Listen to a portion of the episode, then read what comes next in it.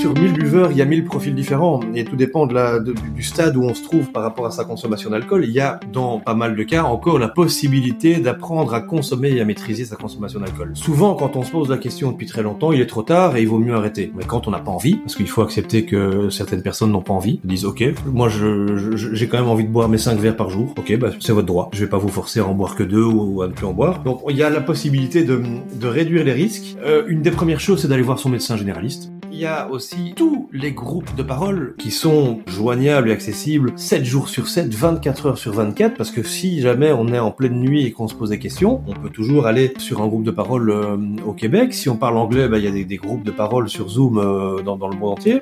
Alors si on veut rester anonyme, vous pouvez le faire sur les réseaux sociaux et vous créez un faux profil avec une fausse photo et aller dans plein de groupes et de pages Facebook qui existent et des profils Instagram aussi. Euh, Il y a plein d'aides gratuites, il y a plein d'addictologues, il y a des psychologues, il y a des psychiatres euh, qui peuvent vous aider, vous donner des médicaments dans un premier temps et qui sont remboursés parce que un alcoolique n'est jamais guéri, il se soigne.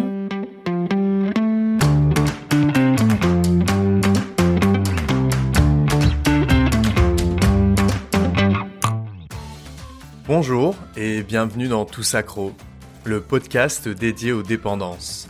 Je m'appelle Gabriel, je suis freelance et créateur de contenu sur les addictions. À 19 ans, je suis tombé le nez dans la cocaïne et je suis resté accroché à cette substance pendant 7 années de ma vie. Aujourd'hui, j'ai dit au revoir à ce produit et je pratique l'abstinence depuis 2019. Pour m'en tirer, j'ai notamment écouté et visionné une tonne de témoignages. Maintenant, c'est à mon tour de renvoyer l'ascenseur et de te partager mon histoire, mais aussi celle d'autres addicts qui ont réussi à s'en sortir. C'est quoi l'addiction et comment est-ce qu'on s'en sort? Je vais faire mon maximum pour répondre à ces questions et apporter le plus de réponses possibles à tes interrogations. Bienvenue sur Tous Accro, c'est parti j'ai pas connu. Euh, j'ai été addict pendant euh, 7 ans et c'est un peu fou même des fois euh, pour quelqu'un qui ne comprendrait pas ou connaîtrait pas bien les addictions de se dire euh, j'ai été addict à la coke pendant 7 ans, euh, mais j'ai jamais connu la dépendance physique. Alors que l'alcool, c'est quasiment, euh, enfin c'est une grosse partie de de de de- de- d'addiction euh, et de dépendance physique. Donc toi, tu règles entre guillemets cette partie-là de avec le sevrage et l'arrêt de l'alcool mais comment ça se passe après? Euh, Tu vois, les 1, 2, 3, 4, 5 mois, comment tu fais pour tenir? Quels outils tu mets en place pour euh, ne pas replonger?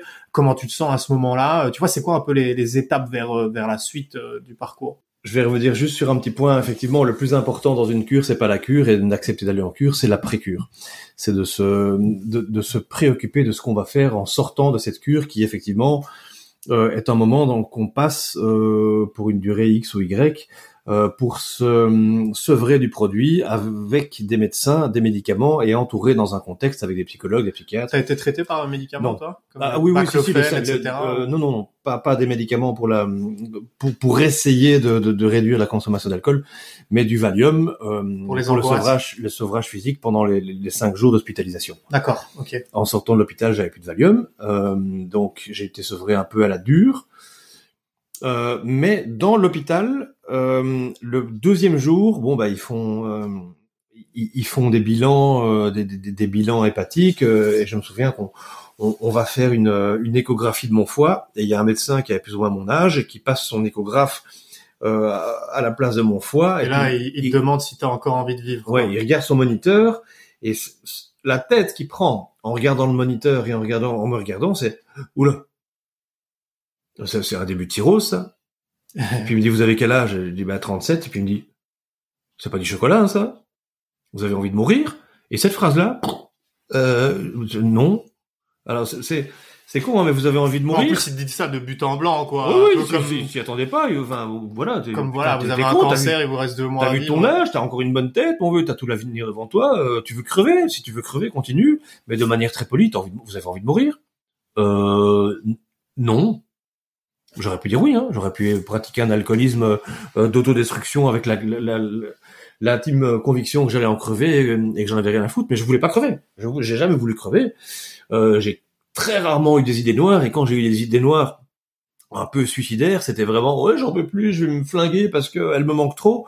Mais jamais je me serais flingué, c'était sur le moment. Et donc ce, cet électrochoc de vous avez envie de mourir m'a donné un petit coup de boost pour les, les jours où je suis sorti de l'hôpital, où on m'a mis dehors de l'hôpital. Et pendant mon hospitalisation, il y a un duo euh, des alcooliques anonymes, groupe de parole, qui est venu dans ma chambre, l'archétype de personnes de soixantaine d'années, un homme, une femme, et euh, qui sont venus me dire bonjour jeune homme, nous sommes les alcooliques anonymes, nous venons. Et moi je les vois rentrer, qu'est-ce qu'ils me veulent? Et puis bon allez, ok, je, je vous écoute. De toute façon j'ai que ça à faire. Euh, il n'y avait pas ou, très peu de, de, de, smartphones, de réseaux sociaux, donc euh, je n'avais que le, la Gazette du jour pour les écouter.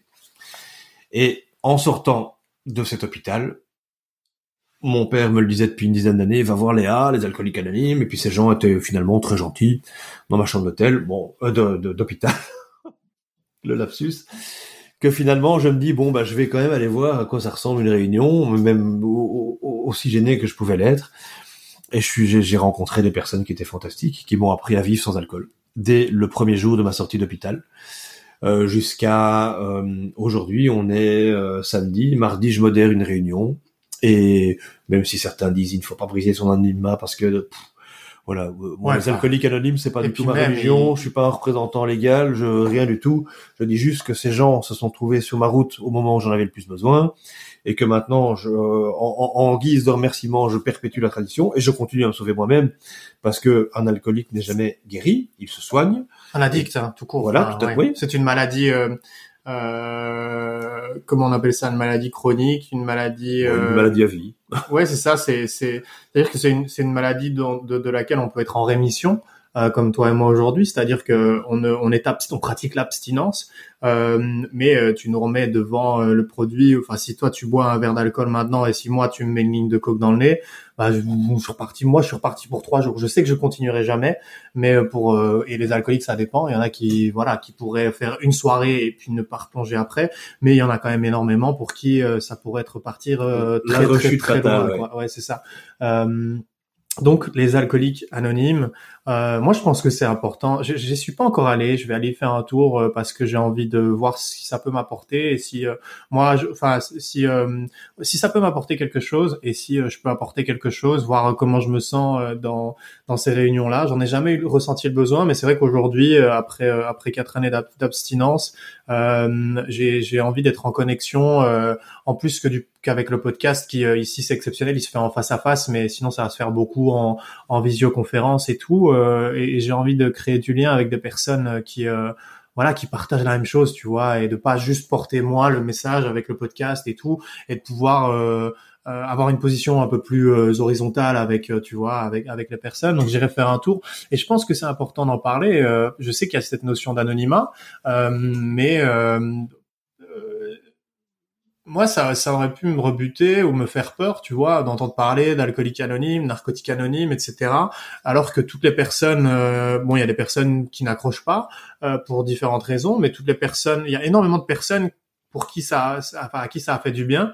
Et je trouverais ça dommage, tu vois, de justement ne pas, euh, sans rentrer dans la publicité, de, de, de ne pas euh, avoir ce genre de témoignages de personnes qui disent, euh, bah non, mais les, les, alcooliques anonymes, les narcotiques anonymes, c'est pas, c'est, c'est pas ce qu'on pourrait croire, et, et, et, ça peut aider. Donc je pense que c'est important et c'est cool que toi t'en parles aujourd'hui et que tu dises que ça a été ton une bonne expérience pour toi. Oui, c'est pas c'est pas une table ronde de 15 tarés qui sont qui qui puent l'alcool et qui qui ont le regard hagard c'est des tables rondes avec du café, des biscuits. Au début, c'est clair qu'on se dit ah tiens, c'est à ça que va se, résumer ma vie, c'est des petites tasses de café avec des inconnus et, et finalement en fait c'est une heure et demie par semaine euh, où on va totalement gratuit, n'importe quel moment. Il y a des réunions tous les jours. Euh, Il y en a même en ligne euh, maintenant. Oui, tout à fait, euh. plein en Zoom, ce que tu veux, France, Suisse, Canada. Euh... Oui, pour celui qui serait pas à l'aise d'aller dans sa ville, etc. Oui, pas être reconnu. Bien sûr. L'anonymat va jusque jusqu'au fait que si tu as envie de passer une séance à Paris, bah tu te connectes sur le Zoom et et tu peux faire ta séance à Paris alors que tu viens de Liège en Belgique et vice versa quoi en gros. Mais il y a il n'y a pas que les alcooliques anonymes parce qu'il y a dans chez les alcooliques anonymes il y a un programme, il y a certaines règles et il y a beaucoup de spiritualité. Et comme les deux fondateurs étaient de deux bons pratiquants euh, protestants quand ils ont créé le programme en 1930 et quelques, eh ben dans les textes, et dans le Big Book et tout ça, ben, il y a euh, énormément de références à la puissance supérieure, à Dieu et tout ça. Moi, je n'y ai jamais fait attention une seule seconde. Tout ce que je sais, c'est que discuter avec des gens qui étaient alcooliques comme moi, qui me comprenaient, qui ne me jugeaient pas, euh, c'est tout ce qu'il me fallait. Alors qu'on dise Dieu, qu'on dise Bouddha, Allah, peu importe, une carotte dans le cul, en train de courir euh, euh, sur la place de Bruxelles le, 1er janvier, euh, bah, je l'aurais fait. Oui, le Dieu qu'on mentionne n'a pas de connotation religieuse. Non, oh, c'est Dieu, ça peut être la table, ça peut être la tasse de café, c'était voilà. Vous avez compris à un moment donné que l'alcool n'était plus bon pour vous.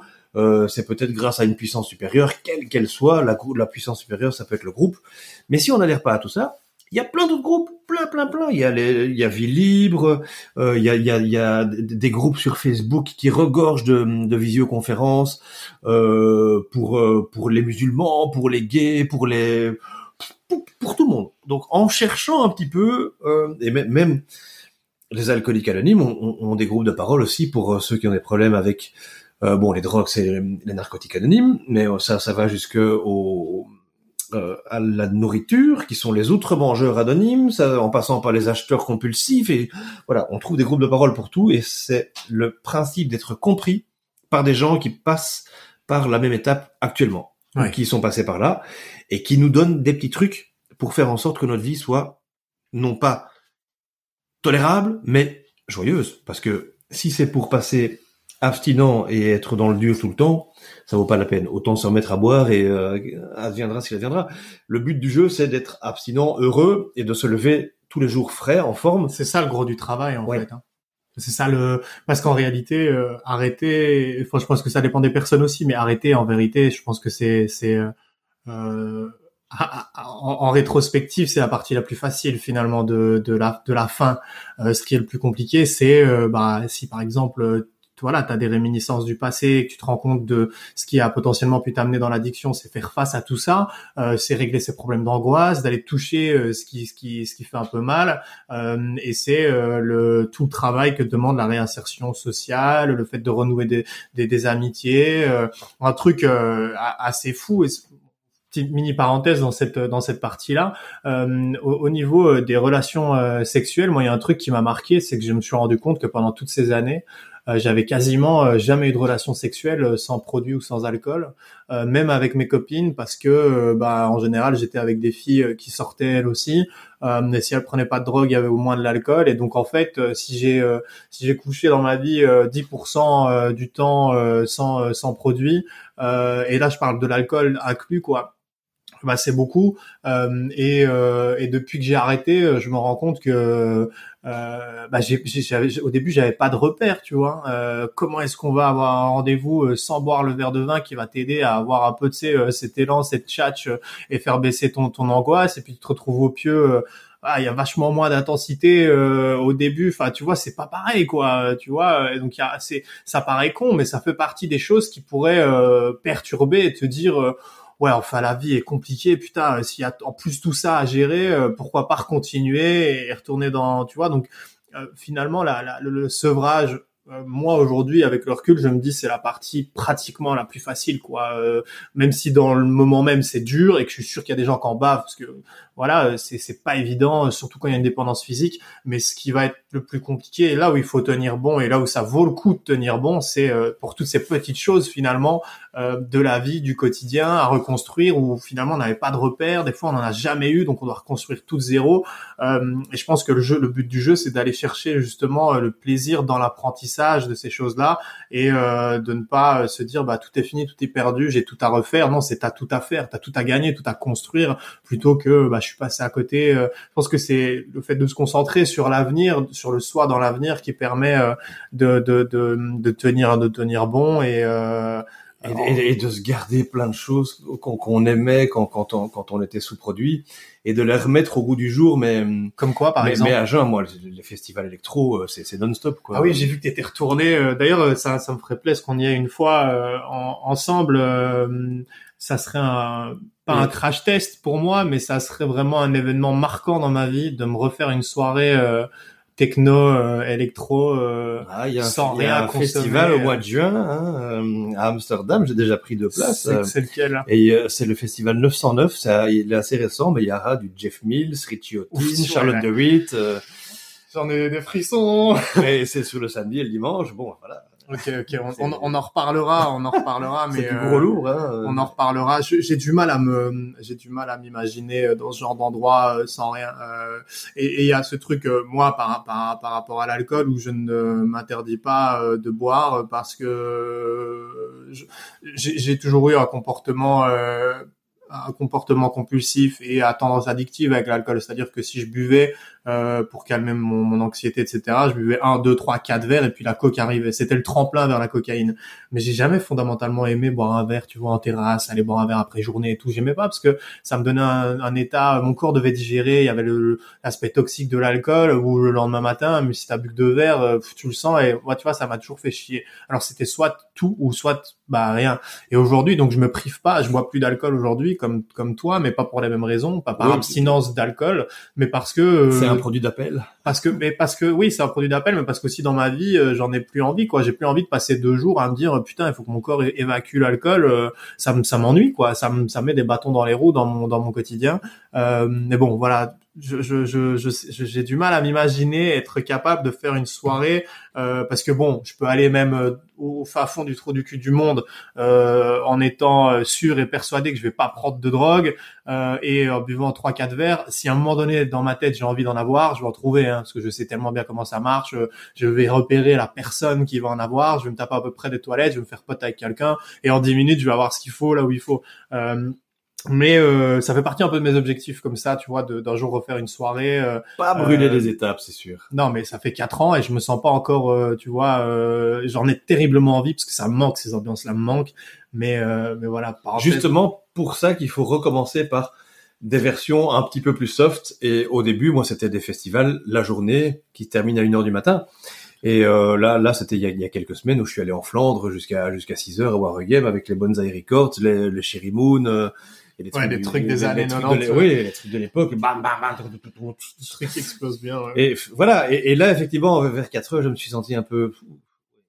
Ok, il n'y a plus aucune connexion. Et ceux qui étaient un petit peu friendly au début euh, ne l'étaient plus du tout à la fin. Et là, je me suis dit bon, on va rentrer. Hein. Pourtant, il y avait près, près de 3000 personnes. Mais je garde encore des trucs dans, dans le genre dans lequel je vais chercher mes, mes, mes, mes endorphines, ma dopamine. Euh, mon, petit circuit de la, récompense euh, quand, quand, j'entends des morceaux de l'époque euh, là je, je, prends je prends je prends des bonnes doses et je, je, me ravitaille pour quelques quelques jours ou quelques semaines. Et surtout je me dis que c'est pas parce que j'ai j'ai arrêté que je dois me priver de cette véritable passion qu'était la musique électronique. Et je ne l'écoutais pas parce que j'étais sous dope euh, je l'écoutais parce que je l'adorais et encore plus sous dope. Donc maintenant je continue à l'aimer et encore plus même à jeun. Ouais, ouais c'est ça on a on n'a pas encore parlé euh, de, de, des séquelles de, de, de l'addiction euh, qui chez toi euh, c'est un élément assez bah, important de ton de ton parcours. Quelque chose que c'est difficile de passer de passer à côté. Et c'est important aussi je pense d'en parler parce que là on, on, discute on rigole etc mais au quotidien tu tu vis avec des séquelles d'un point de vue santé de ces années, euh, voilà, même si tu disais au début euh, que les médecins euh, te disaient que tu savais pas trop d'où ça venait, etc. Bon, voilà, il y a quand même, tu, tu, réduis quand même des chances de, de, de choper des saloperies en ne consommant pas. Il y a des gens qui ne consomment rien de leur vie et qui vont développer des maladies, évidemment. Mais si tu, tu veux bien m'expliquer un peu euh, bah, quelles sont ces, ces, séquelles que tu as aujourd'hui et comment c'est arrivé? Parce que je me souviens que tu m'as dit euh, que c'est arrivé après que tu aies arrêté, donc ça n'a pas été euh, quand tu as découvert que ton foie n'allait pas bien à l'hôpital, etc. Ça t'a ça t'a aidé pour arrêter, ça a été un peu un déclic, t'as touché le fond, mais tu n'as pas eu des problèmes de santé tout de suite quand tu as arrêté. Donc comment ça s'est passé progressivement? Quand est-ce que tu découvres que finalement bah il y a un peu plus que qu'un foie euh, qui va pas bien et, euh, et qu'est-ce qui voilà comment ça se passe? Heureusement que le foie est un des organes qui se régénère le mieux parce que celui-là bon bah il a plus jamais eu de problème. Euh, j'ai arrêté en 2015 de picoler, j'ai arrêté en 2016 la cigarette, tout le reste je n'ai même pas pensé à arrêter parce que je, il y avait aucune aucune raison que je continue quoi que ce soit parce que je picolais plus. Euh, et donc, quand on arrête de boire et qu'on recommence à se lever le matin en pleine forme, ben, la, vie est d'autant plus belle qu'on rentre dans un nuage rose et tout nous sourit. On a les cadeaux de l'abstinence, euh, des nouvelles énergies, des nouvelles rencontres, des nouveaux boulots, des vrais boulots. Et paf, deux ans plus tard, premier cancer. Euh, alors que je pensais que j'avais gagné la partie et que je maîtrisais euh, enfin ma santé. Quel cancer? Cancer du testicule, qui s'est soigné avec de la chirurgie, donc on a retiré le testicule gauche. Le testicule droit fonctionne très bien. Tu On nous le as voit- fait une Lance Armstrong? Je, oui, voilà, tout à fait. Sauf que je suis incapable maintenant de monter huitième de l'Alpe d'Huez, mais euh, Non, je dis ça en... Oh. en- en- j'en- J'en rigole parce que Lance Armstrong est un, est un sportif euh, très célèbre dans le cyclisme et euh, qui a... euh, bon, euh, on aime, on n'aime pas, on juge, on juge pas, mais j'a- j'adore. qui, qui a mis sur le, enfin qui a un peu mis la lumière sur ce cancer du testicule, qui était un cancer pas très, euh, pas très connu et qui bon est toujours engagé dans cette, euh, dans cette, euh, dans cette cause-là quoi. Mais euh, voilà, c'est juste euh, une micro parenthèse. Effectivement, mais en plus, en plus, lui, il consommait pas mal de substances aussi, donc euh, voilà, je sais pas où, sont- où est le lien, mais peu importe, je suis pas médecin. Et ça, c'était mon premier cancer. Ça, se soigne en un jour, euh, il n'y a pas de séquelles, tout continue à fonctionner tout à fait normalement, et en plus, ça ne se voit pas. Et c'est Bon. quoi, c'est une ablation du coup ou c'est euh, Oui, on, on- on ouvre la bourse, on retire le Ouais, testicule et on la referme. ok. Et hum, le médecin, d'ailleurs, mon, mon urologue de l'époque m'a dit, j'ai jamais vu un quelqu'un, et en l'occurrence un couple à l'époque, parce que j'étais avec ma compagne de l'époque, qui le vit aussi bien. qui a pris aussi bien une, une, euh, une annonce aussi, aussi forte et aussi lourde que vous. Et j'ai dit, bah, c'est peut-être parce que j'ai arrêté de boire il y a deux ans et que maintenant je prends tout ce qui arrive comme étant euh, des conséquences de ma vie de foufou et que je paye l'addition et que, ok, je sais que T'acceptes quoi. j'accepte. Et que de toute façon, aller à l'encontre, ben ça va pas faire euh, revenir euh, ce qui ce qui doit partir.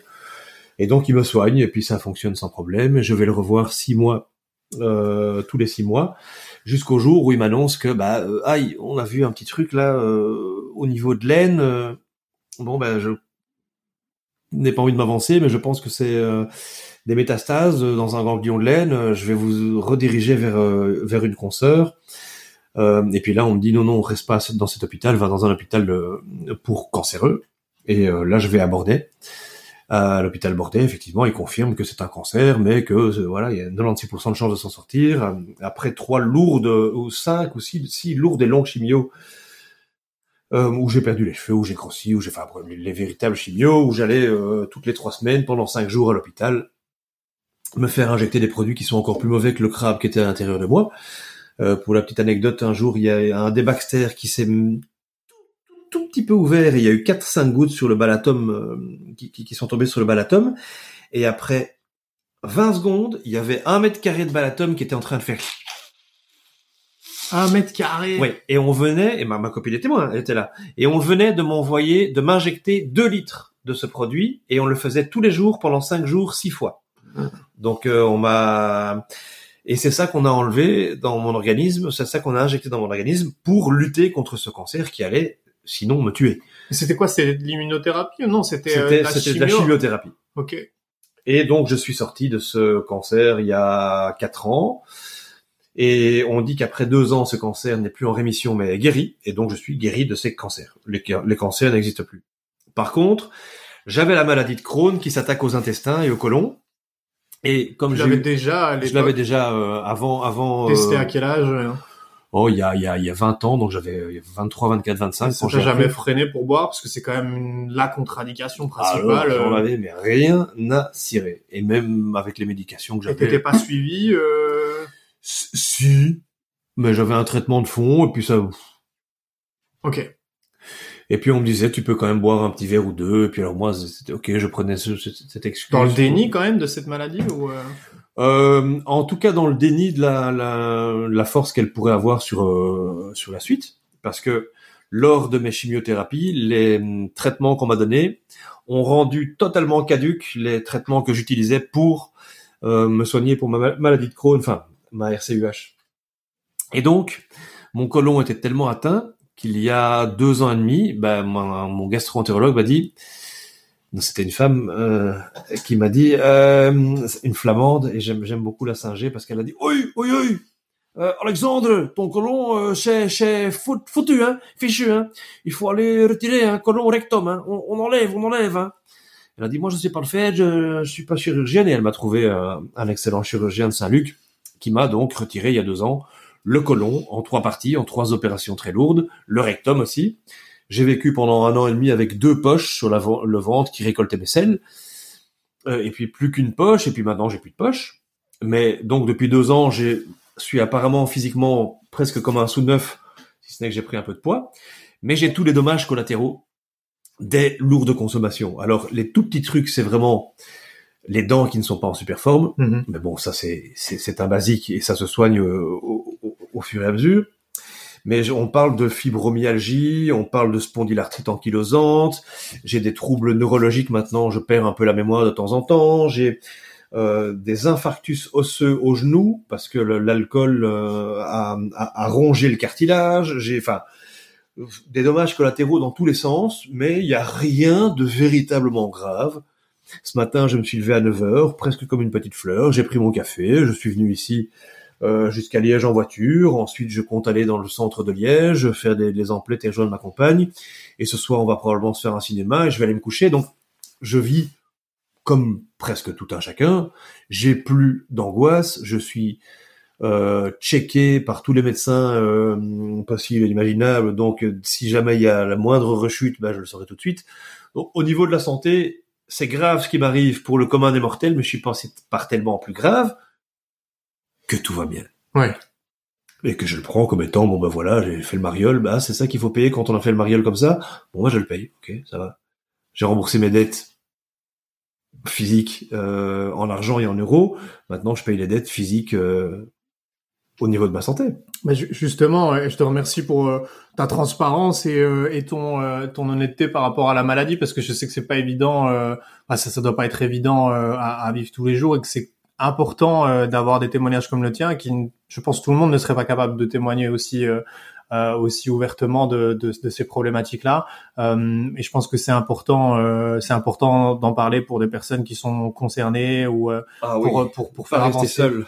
Ouais, mais pas rester seul et puis euh, et puis euh, puis simplement apporter du contenu à cette thématique de l'addiction qui est encore un peu méconnue et de montrer que enfin voilà les, parcours qui peuvent être possibles et, et, et comme tu le témoignes euh, voilà il y a, y a des conséquences euh, au niveau de la santé qui sont euh, qui sont graves mais il y a une possibilité de vivre avec de se soigner d'avancer malgré tout dans, dans la vie et je pense que ce message là est important.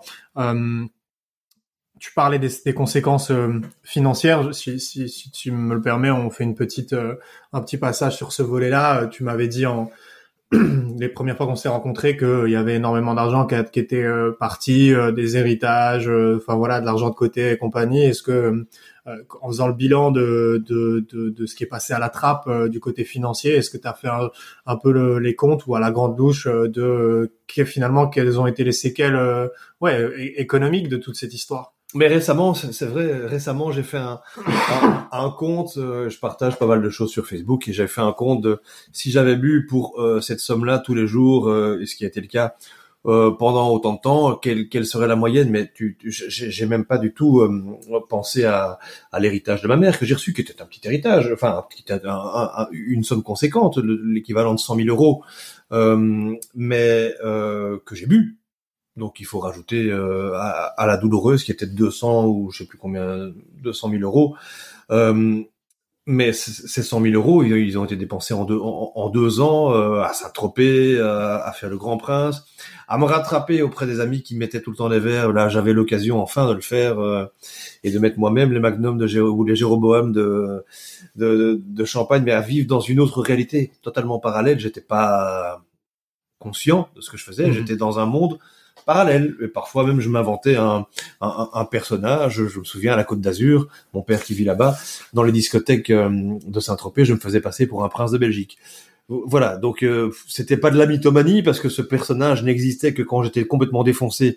Et encore, mais c'était ta manière d'exister quoi c'était une, oui, c'était une fois sur 500 euh, et encore.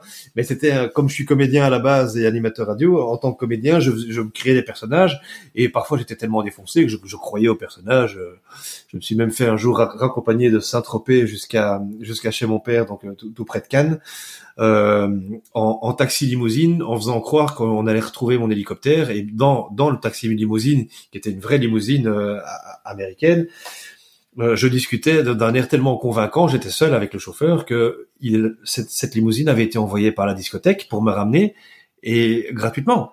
Donc euh, c'était une heure et demie ou une, heure et demie de route euh, euh, pour le prince de Belgique parce qu'il allait rejoindre son, hélicoptère. Et quand on, a, on est arrivé pas loin de chez mon père, le, chauffeur a dû se dire pas vraiment d'hélicoptère dans ça. Mais bref, peu importe. Tout ça pour dire que voilà, le, personnage j'ai réussi à le tenir dans, dans certaines circonstances euh, et, et, à jouer aussi euh, pas mal avec l'alcool et, et, la coco.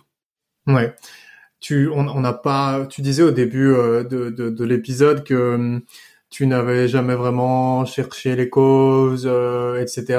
Est-ce que c'est quelque chose qui Enfin, tu, tu disais que tu n'en as pas spécialement ressenti le besoin ou l'envie. Est-ce que c'est un domaine où peut-être qui te fait un peu peur à aller creuser ou est-ce que est-ce que tu penses que tu vas y aller euh, chercher essayer de comprendre? Est-ce que c'est important pour toi ou pas? Comment tu te sens par rapport à, à des causes éventuelles euh, de, de l'addiction? Et j'entends par là euh, bah, potentiellement euh, l'influence familiale que tu vois qui peut être difficile à encaisser et que voilà des gens n'ont des fois tout simplement pas envie de, de, de, remuer comment tu te situes par rapport à tout ça aujourd'hui ben, on, on, dit souvent que si on ressent le besoin d'aller chercher dans le passé, il faut le faire. Si on n'en ressent pas le besoin, il faut attendre quelques années et se reposer la question et voir à ce moment-là si on a à ce moment-là besoin ou l'envie d'aller fouiller un peu. Moi, c'est pas mon cas, j'ai pas besoin. On apprend maintenant qu'effectivement, dans l'alcoolisme, il y a, y a des facteurs qui rentrent euh, en cause et presque 30% euh, de, de familles, euh, donc d'hérédité, de génétique, d'héréditabilité, euh, de personnes qui ont commencé à boire dès 16 ans et qui ont fait du binge drinking assez tôt. Ben voilà, quand on a ces trois facteurs rassemblés, on a 30% de devenir alcoolodépendant, ce qui est quand même un chiffre relativement éloquent. Alors moi, je le prends comme étant, ok, je suis passé par là, il s'est passé ça, c'est une résultante. Mais on m'a aussi dit chez les alcooliques anonymes, donc dans un premier temps, souvent quand on va fouiller son passé, eh ben on a parfois tendance à fouiller dans une mauvaise direction qui nous amène dans un mauvais endroit et alors on se remet dans le passé dans des états qui ne sont plus très stables et, et parfois ça peut nous faire reconsommer alors que l'idée c'était de nous aider à ne plus consommer et à s'en éloigner. Donc j'ai pris cette phrase au début comme étant ok je vais me préserver par rapport à ça et finalement plus je suis devenu abstinent, moins j'ai ressenti l'envie d'éventuellement aller voir ce qui s'était passé derrière ok, on a picolé pas mal dans ma famille, il y a, pas mal encore d'alcoolisme euh, dans, dans, dans, mon entourage. Eh ben, le mien va servir d'exemple. Je vais essayer, en tout cas, qu'il serve d'exemple. Je toucherai pas à ce premier verre et je vais arrêter de m'enquiquiner à essayer de comprendre. Je vais, ce qui m'intéresse, c'est aujourd'hui et demain et, et, et, et pas trop hier. Et je m'occupe d'aujourd'hui très bien et de demain et j'ai suffisamment d'énergie. Euh, j'ai plus suffisamment d'énergie que pour en mettre pour aller voir ce qui s'est passé derrière. Donc je me focalise euh, avec mon mon, peu de mon peu d'énergie euh, au moment présent. Ok, intéressant. Euh, et ta, ta vie aujourd'hui, j'en ai un peu parlé au début en intro. Euh, quelle est-elle Comment est-ce que tu as redonné euh, du sens à, à ton à ton à ton métier, à ta vie, à tes activités professionnelles? Parce que bah, pendant toutes ces années ça a été euh, des, des, des, des hauts, des, des très bas et, et pas beaucoup de stabilité. Euh, comment est-ce que, euh, qu'est-ce que tu fais aujourd'hui et comment comment ça se passe en gros euh, du côté pro? Alors j'ai tout retrouvé sauf la santé. J'ai retrouvé compagne, appartement, boulot. Ben on va et, j'y viens. et justement, dans les boulots, j'en avais plusieurs. Actuellement, je suis slasher. Slasher, c'est quelqu'un qui tire ses revenus de plusieurs activités. Donc voilà, je suis euh, père aidant, slash comédien, slash animateur radio, slash coach de vie, slash dans quelques mois, fin décembre, je touche du bois, et il y en a ici, euh, je serai alcoologue parce que j'ai repris une, euh, un certificat interuniversitaire en alcoologie, conjointement avec ici l'Université de Liège, l'ULG, l'ULB à Bruxelles et l'UCL à Louvain-la-Neuve, qui se sont mises ensemble pour faire un diplôme et créer le métier d'alcoologue il y a 6 ou 7 ans. Et donc, je, je pense que je, je, je, le serai, mais ça ajoute une corde à mon arc et ça, ça donne de la crédibilité à ce que je fais pour l'instant. Euh, à savoir, j'ai un cabinet de consultation dans lequel je reçois des personnes qui ont des difficultés avec l'alcool. Que ce soit des alcooliques euh, premier stade ou, ou, au dernier stade qui se posent des questions, que ce soit des personnes qui boivent un petit peu trop de temps en temps, qui veulent apprendre à maîtriser, il y a des personnes qui viennent me voir pour le cannabis aussi, euh, des personnes qui viennent me voir pour les médicaments, parce que j'ai aussi eu des addictions par rapport aux médicaments. Euh, la cocaïne, c'est un petit peu plus rare, c'est même très rare.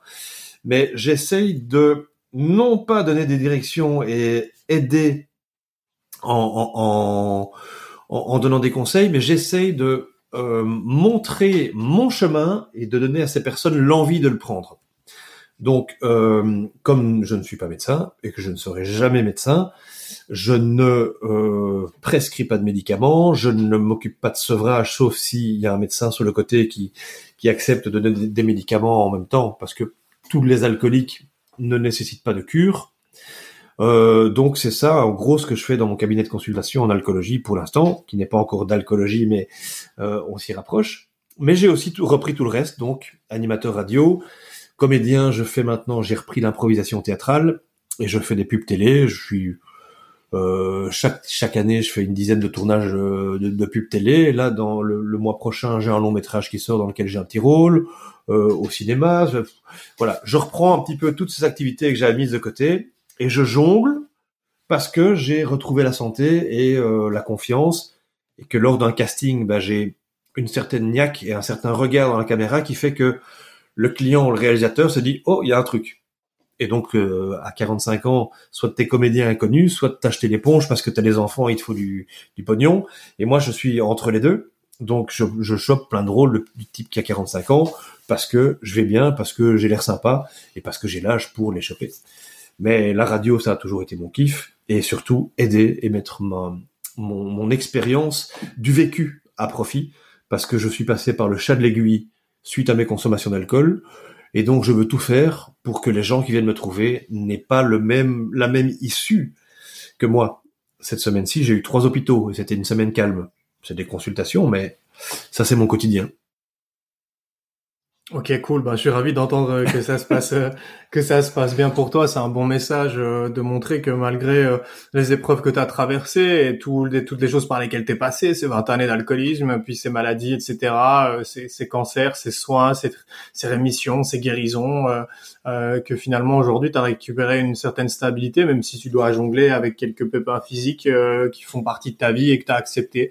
voilà, donc c'est un, un bon message aussi d'espoir de, de à envoyer euh, grâce à ton témoignage de montrer que bah qu'il y a pas grand chose de enfin qu'il y a rien de perdu quoi et qu'on peut et que ça vaut la peine de s'accrocher même si on est au fond du trou même si on est isolé qu'on a tout perdu euh, même jusqu'à pratiquement ses papiers euh, sa mutuelle la sécurité sociale etc euh, ses petites copines la famille qui a tourné le dos et tout. Malgré avoir touché le fond aussi fort il y a une vie qui est possible derrière ça quoi une vie sans produit et une vie une vie avec du sens, quoi. Et ça, c'est un message, je pense, important euh, de permettre à des personnes de se projeter dans, tu vois, dans l'avenir, euh, parce que c'est quelque chose qu'on perd hein, quand on est addict. Euh, cette capacité à envisager l'avenir, cette capacité à s'imaginer dans l'avenir en tant que quelqu'un euh, de, de, sobre, de d'abstinent, de, qui a des projets, qui est aimant, aimé. c'est c'est des notions qu'on perd quand on est dans le tourbillon de l'addiction et quand on est proche du fond.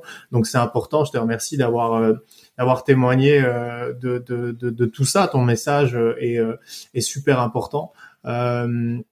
J'aimerais que on profite de la de la fin de cet épisode pour que tu me que tu me, que tu nous partages un petit peu des, euh, des conseils. Justement, tu disais que tu étais en train d'apprendre, de passer un diplôme d'alcoolologie, que t'accompagnes, je le sais, euh, des personnes en tant que coach de vie à arrêter certaines substances et à reprendre du contrôle sur leur vie et, et, à, et à libérer euh, justement l'emprise, enfin le, le, le, fait d'être sous l'empire, on dit l'empire et pas l'emprise pour une drogue, de, de, de, d'une drogue ou d'un comportement. Euh, au niveau de l'alcool, euh, quels sont les premiers gestes à faire si on se rend compte qu'on a un problème avec l'alcool aujourd'hui? Quelles, sont les étapes, peut-être les choses à faire euh, si euh, une personne se rend compte qu'elle a une consommation euh, excessive ou que sa elle n'est plus à l'aise avec sa consommation d'alcool?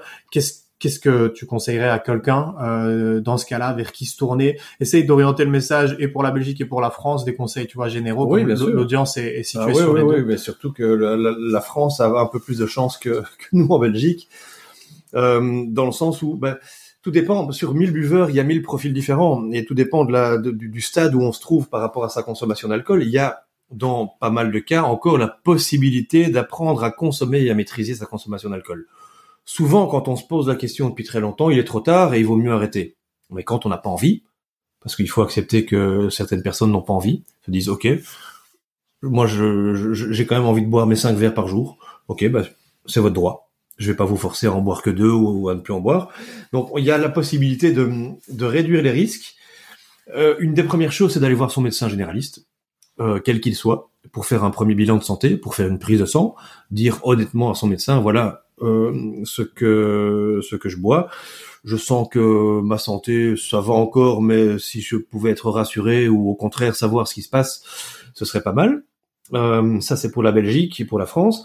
En France, il y a les XAPA, qui sont les centres de, de soins, prévention d'addiction, euh, dans lesquels on a euh, des psychologues, des psychiatres, des médecins généralistes, euh, et qui s'occupent de trouver justement des addictologues une cure pour la personne, une post-cure euh, et, et, un accompagnement et un suivi sur le long terme. Donc, ça a l'air plus structuré en France. Hein. Alors c'est plus structuré en France, et même si c'est pas encore parfait évidemment, et qu'il faudrait plus de moyens, mais il y a, ça a l'air d'être plus structuré quand tu te tournes vers des, des, des centres comme Nexapa, tu rentres dans un système où il y a une chaîne de médecins, y a un protocole qui est engagé euh, et tu peux être suivi à partir de là. Euh, et, oh, Dieu, sait s'il y a des, des, des, personnes qui vont nous écouter en disant oh Alex Sapa quel horreur non surtout pas.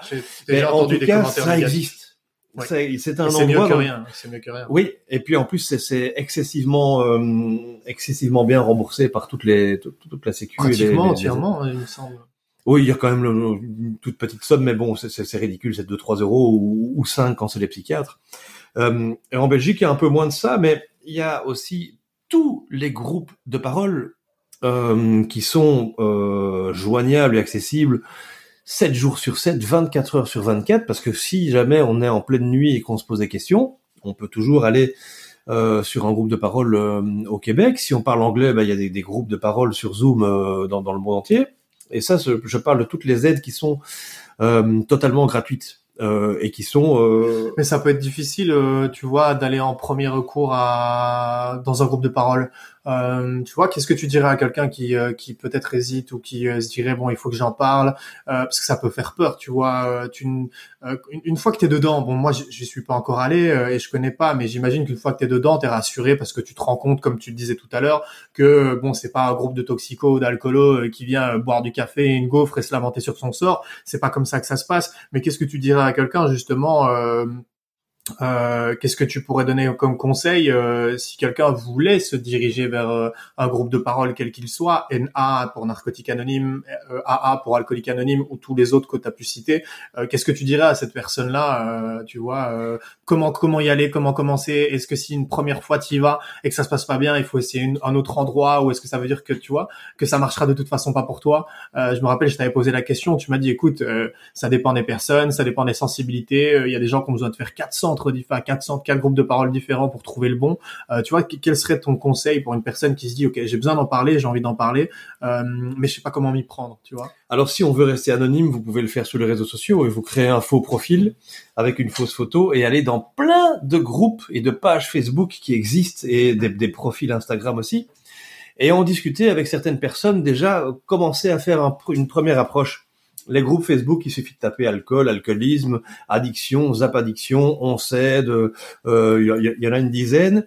Et avec votre vrai profil ou avec un faux profil, déjà faire la connaissance de personnes qui sont dans ces groupes et qui sont elles également toutes alcooliques, abstinentes ou encore euh, sous l'emprise de l'alcool. Et là déjà, vous avez la, la, possibilité de vous faire des premiers contacts et pourquoi pas l'une ou l'autre copine euh, qui vous emmèneront ou qui vous diront un jour, ben viens à cette à cette réunion, ou alors il y a un Zoom mardi à 14h30, euh, c'est que pour les femmes, ou parce que ça aussi, ça existe beaucoup, hein, euh, euh, entre elles, Addictel et tout ça, tous ces groupes-là, qui, qui, où les femmes vont, vont vider leur sac sans être regardées par les hommes, ou draguées, ou même si généralement c'est bienveillant, mais de temps en temps, il y a toujours, que ce soit un homme ou une femme, l'un ou l'autre, un peu pété qui en profite pour venir draguer ou pour venir juger ou pour critiquer. Bon, c'est les réseaux sociaux avec ses forces et ses faiblesses. Mais donc, déjà faire, si on, on, a un peu les, les, boules au début, faire une première approche sur les réseaux sociaux, voir un petit peu comment ça, ça se passe. Sur Internet, euh, Google, je sais que tu l'as utilisé euh, des, des, centaines et des milliers, voire plus de fois, euh, les, les, les surfs sur les cinquantièmes pages.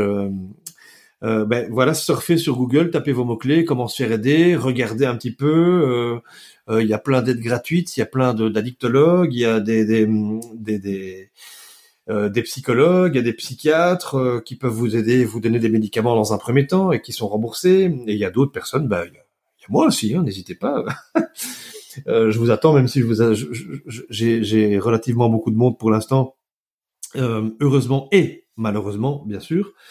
mais mais voilà, tout, il suffit de faire un petit pas chaque jour, une recherche Google, ou que ce soit un coup de téléphone à une personne, ou que ce soit prendre un renseignement, ou que ce soit voir quel sera le tarif de, cette hospitalisation, ou de taper post-cure à quoi ça ressemble, ou peu importe, chaque jour, vous faites votre petite recherche. Si vous n'avez pas le courage de le faire, ben vous reportez au lendemain ou au surlendemain, peu importe. Mais chaque fois que vous avancerez d'une case, vous avancerez vers une issue favorable, quelle qu'elle soit. Ok, intéressant. Euh, donc je note euh, médecin, euh, tu en parlais à son médecin traitant, euh, de se tourner éventuellement vers euh, des groupes de parole, de chercher un professionnel de la santé mentale comme psychologue, psychiatre, alcoologue, addictologue, enfin voilà, de se tourner vers un pro spécialisé et de pas hésiter à chercher sur les moteurs de recherche des, des, professionnels qui sont localisés dans, dans la région dans laquelle on habite. Euh, les groupes de parole, je reviens dessus, mais euh, possibilité de faire ça via Zoom et donc euh, dans des régions qui sont pas chez nous, etc. Si on veut avoir un, un anonymat plus complet.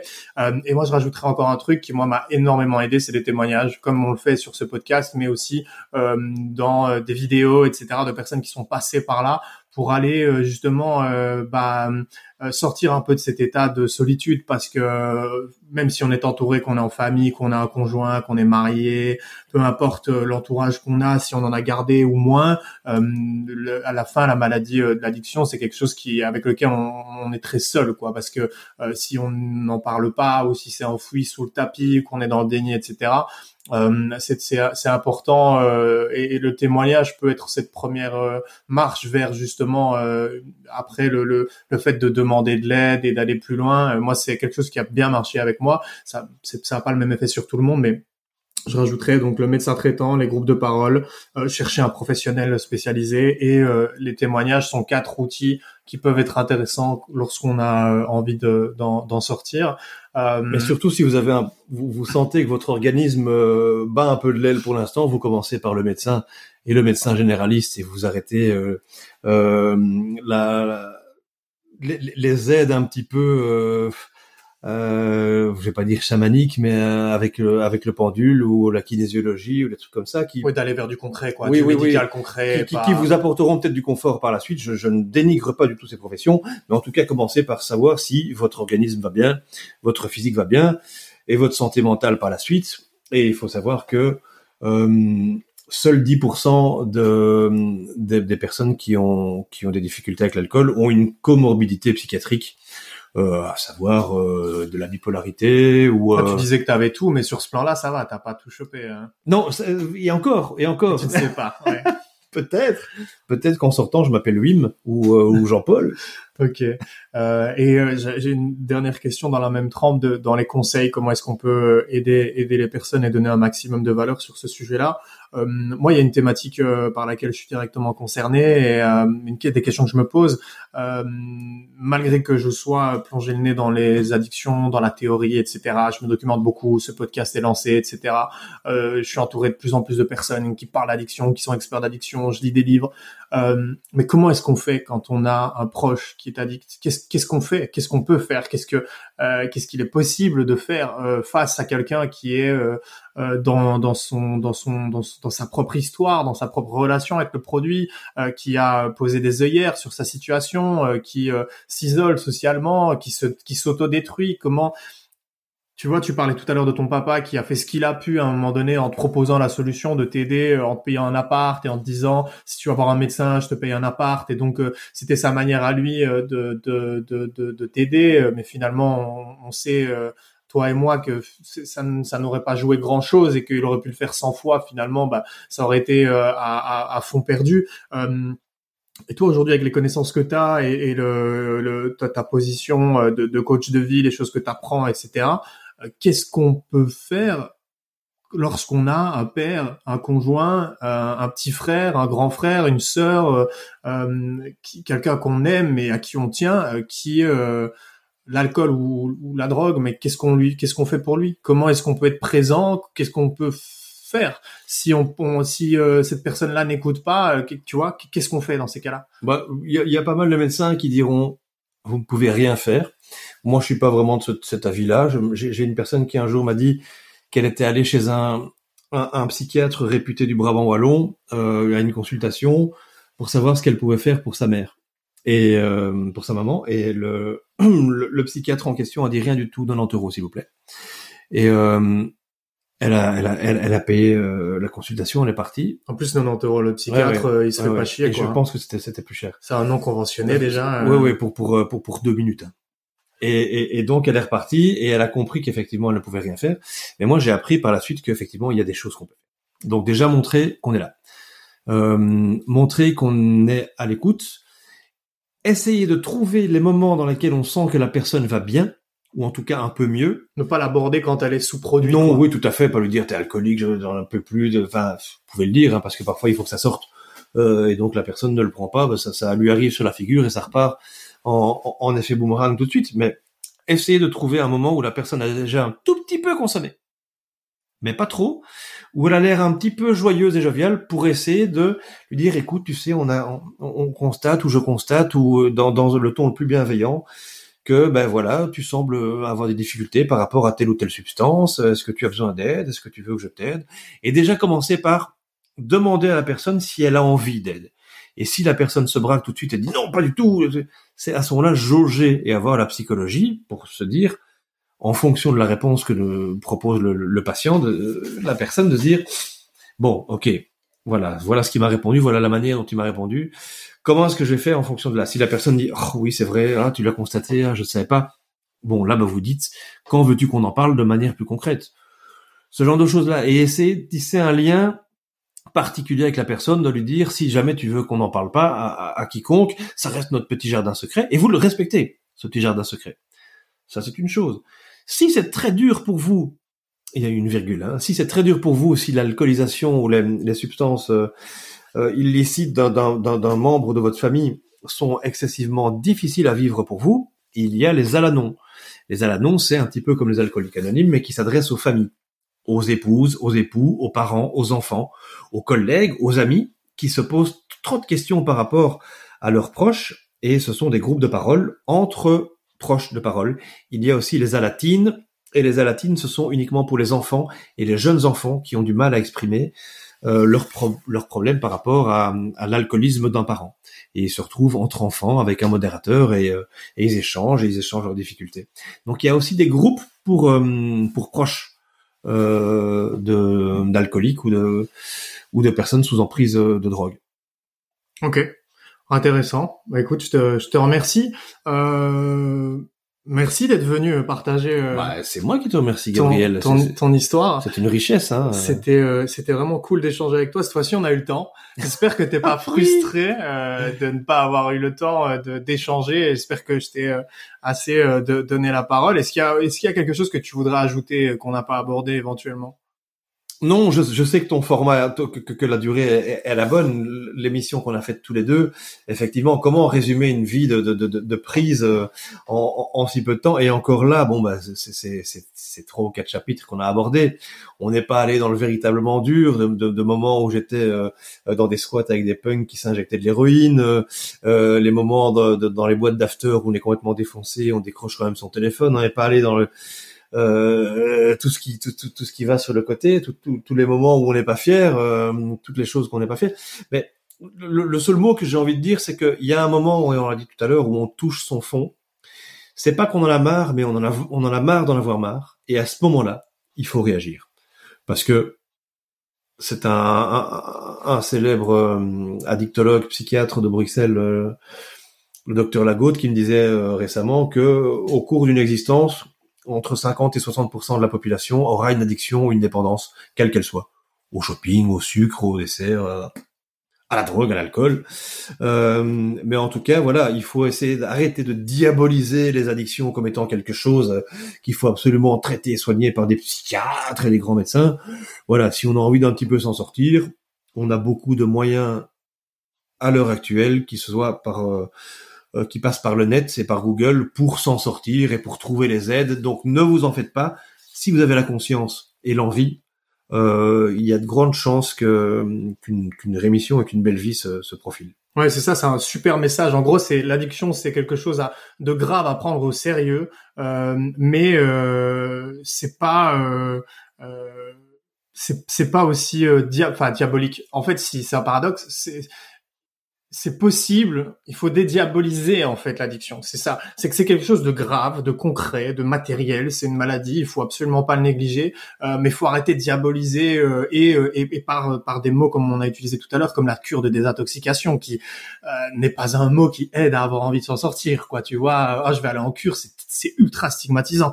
Ce qui est important à comprendre, c'est le sevrage qui est important et le moyen qu'on va utiliser pour le sevrage, ça va peut-être être un passage en hôpital de jour ou psychiatrique. Faites une cure si vous devez. Il y a, y, a, y, a, rien, y a rien de mieux pour se, pour se sortir de l'alcool. Il y a, y a euh, euh, il faut prendre ce sujet-là au sérieux parce qu'il faut prendre soin de soi, euh, mais il faut sortir de la diabolisation et de la stigmatisation qu'on peut avoir euh, sur sur l'addiction. Euh, donc c'est un super message de fin. merci, merci Alexandre. Merci de m'avoir donné la possibilité de le donner. Eh ben voilà, écoute, c'était un, plaisir. Je te souhaite une super bonne continuation pour la suite. On, reste nous en, contact évidemment. Euh, et voilà, encore merci d'être passé.